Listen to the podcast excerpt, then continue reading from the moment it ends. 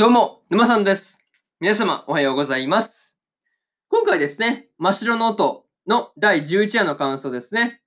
こちら、語っていきますんで、気軽に聞いていってください。というわけで、早速ですね、感想の方に入っていこうと思うわけですが、まずは一つ目ですね。日本の弦だけでというところで、演奏中にですね、弦が一本切れてしまった高尾がですね、こう最後まで弾き切るっていうところが、なかなかかっこいいなというふうに思ったりしました。なかなかかっこいいですよね、そう。うん、正直ね、こう弦が切れたっていう時点で、こう心がぽっきりと折れてしまって、まあ演奏ね、こうやめてしまうっていうものだものだとばかりね、思っていたんで、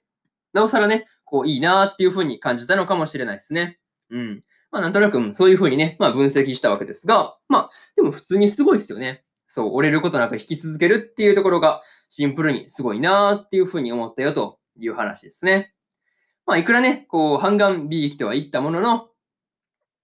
まあ結果的にはですね、こう、会場を沸かしたっていうのはね、まあ事実なわけですから、まあその辺もですね、評価に反映されてほしいなっていうところではあるんですけどね。うん。まあそういうところはね、まあ、うん、個人的にはね、感想としては結構そういうところをね、思うわけですが、まあ、とはいえですね、大田原さんの言うと、言うようにですね、こう、管理がなっていないって言わ言われてしまえばね、まあ、言われてしまえばそれまでですけどね。うん。なかなか、うん、そうなんですけど、まあ、でもね、こう、難しいけどね、難しいけど評価はね、もうちょっと上げてほしいよなっていう話ですね。うん。まあ、そういうところね、見ていて感じたわけですが、まあでもある意味でね、これはこれでバネになったかなっていう風な感じですよね。うん。まあ多分これはね、次の高尾の、まあ糧となるというか、うん。まあね、こう、高尾がまたね、成長する一歩になるのかなっていう風に思ったという話ですね。またですね、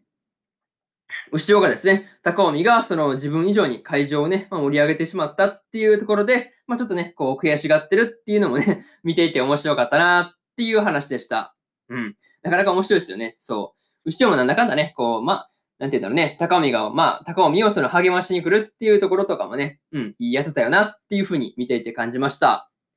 そういうところでなかなか面白かったよねっていう話で、まず一つ目の感想である、日本の弦だけでというところ終わっておきます。で、次、三つ目です。三つ目じゃねえね。二つ目ですね。みんなが聞きたい音というところで、説がですね、演奏前に言われたことによって、ちょっと迷ってるという感じがありました。うん。っていうかね、こう、梅子の松五郎のね、音が消えてしまうっていうことに関しての、こう、執着というか、そういうところが結構ね、まあ、執着がすごいなっていうふうに感じたんですが、まあ、それをですね、こう、説一人に押し付けてくるっていう感じが、なかなかね、やっぱりこう、好きにはなれないなっていうふうに感じてしまいました。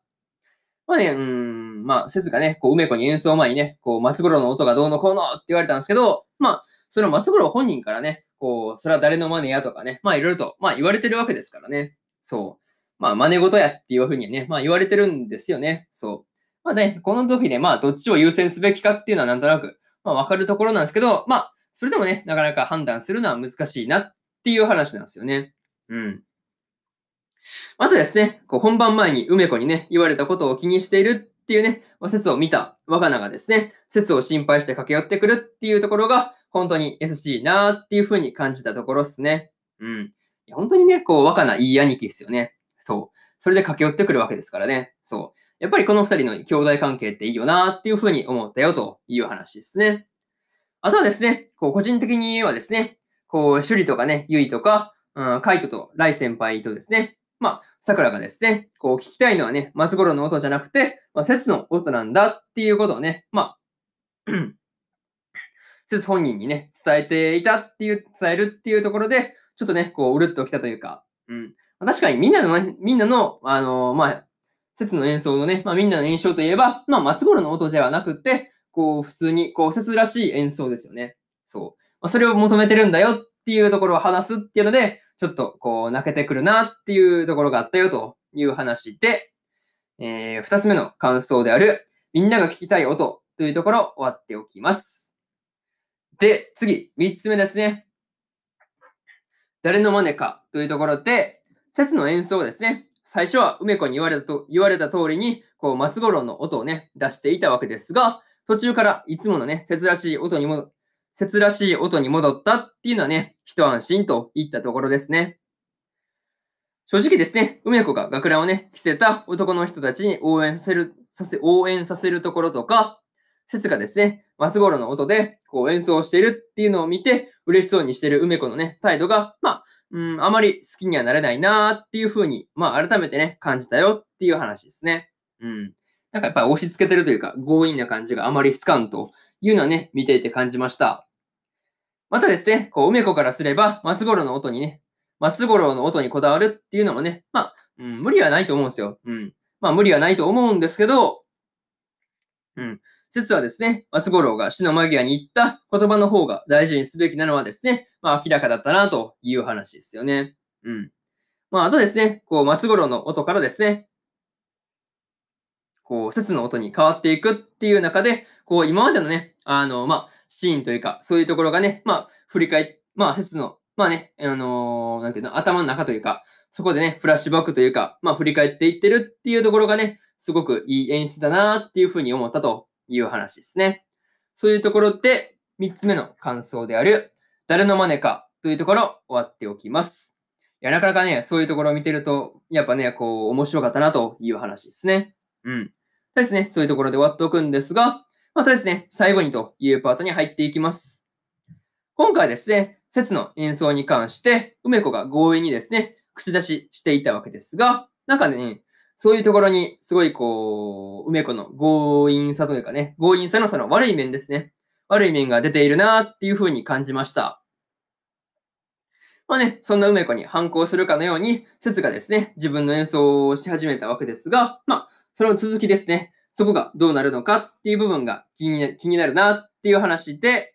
えー、終わっておきますという感じですね。あとはそうだな。あ総一の演奏もね、まだ聞くことができていないので、総一がですね、どんな演奏をするのかっていうところもね、楽しみにしておこうと思います。そういうところで、えー、なかなかね、うーん、楽しみだなっていう話で、次回で、真っ白の音もね、最終回なわけですが、どんな終わり方になるの、どんな終わり方になるのかっていうところですね。そこがわからないんで、今から楽しみですというところで、今回の真っ白の音の第11話の感想ですね。こちら、終わっておきます。で、今までにもですね、第1話から第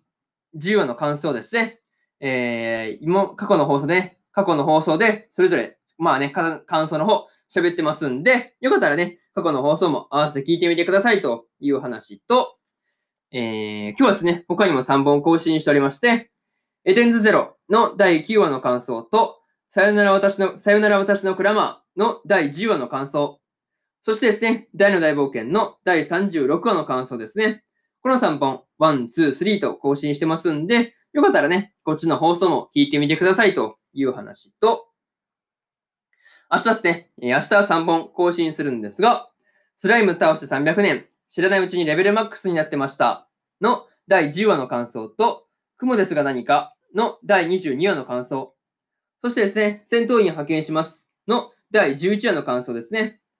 この3本ですね、1、2、3と更新しますんで、よかったら明日もですね、ラジオの方、聞きに来てもらえると、ものすごく嬉しいですというところで、本日3本目のラジオの方、終わっておきます。